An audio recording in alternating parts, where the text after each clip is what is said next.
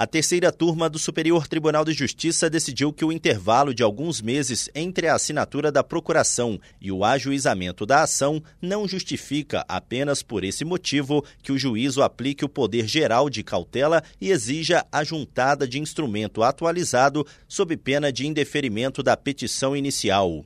No caso analisado, uma mulher ajuizou a ação contra um banco sob a alegação de que recebeu cobrança indevida da instituição.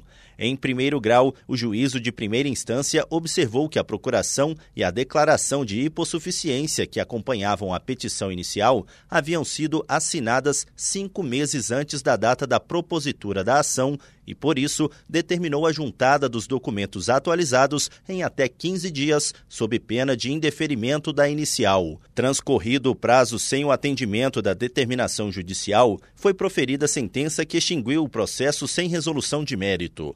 O Tribunal de Justiça do Maranhão manteve o indeferimento da petição inicial. No STJ, o colegiado da terceira turma deu provimento ao recurso especial da mulher.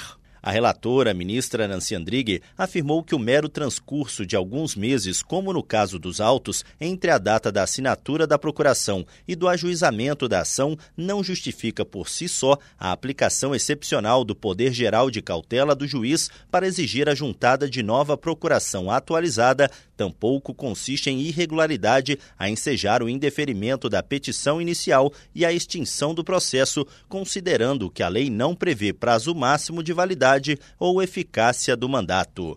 Do Superior Tribunal de Justiça, Tiago Gomide.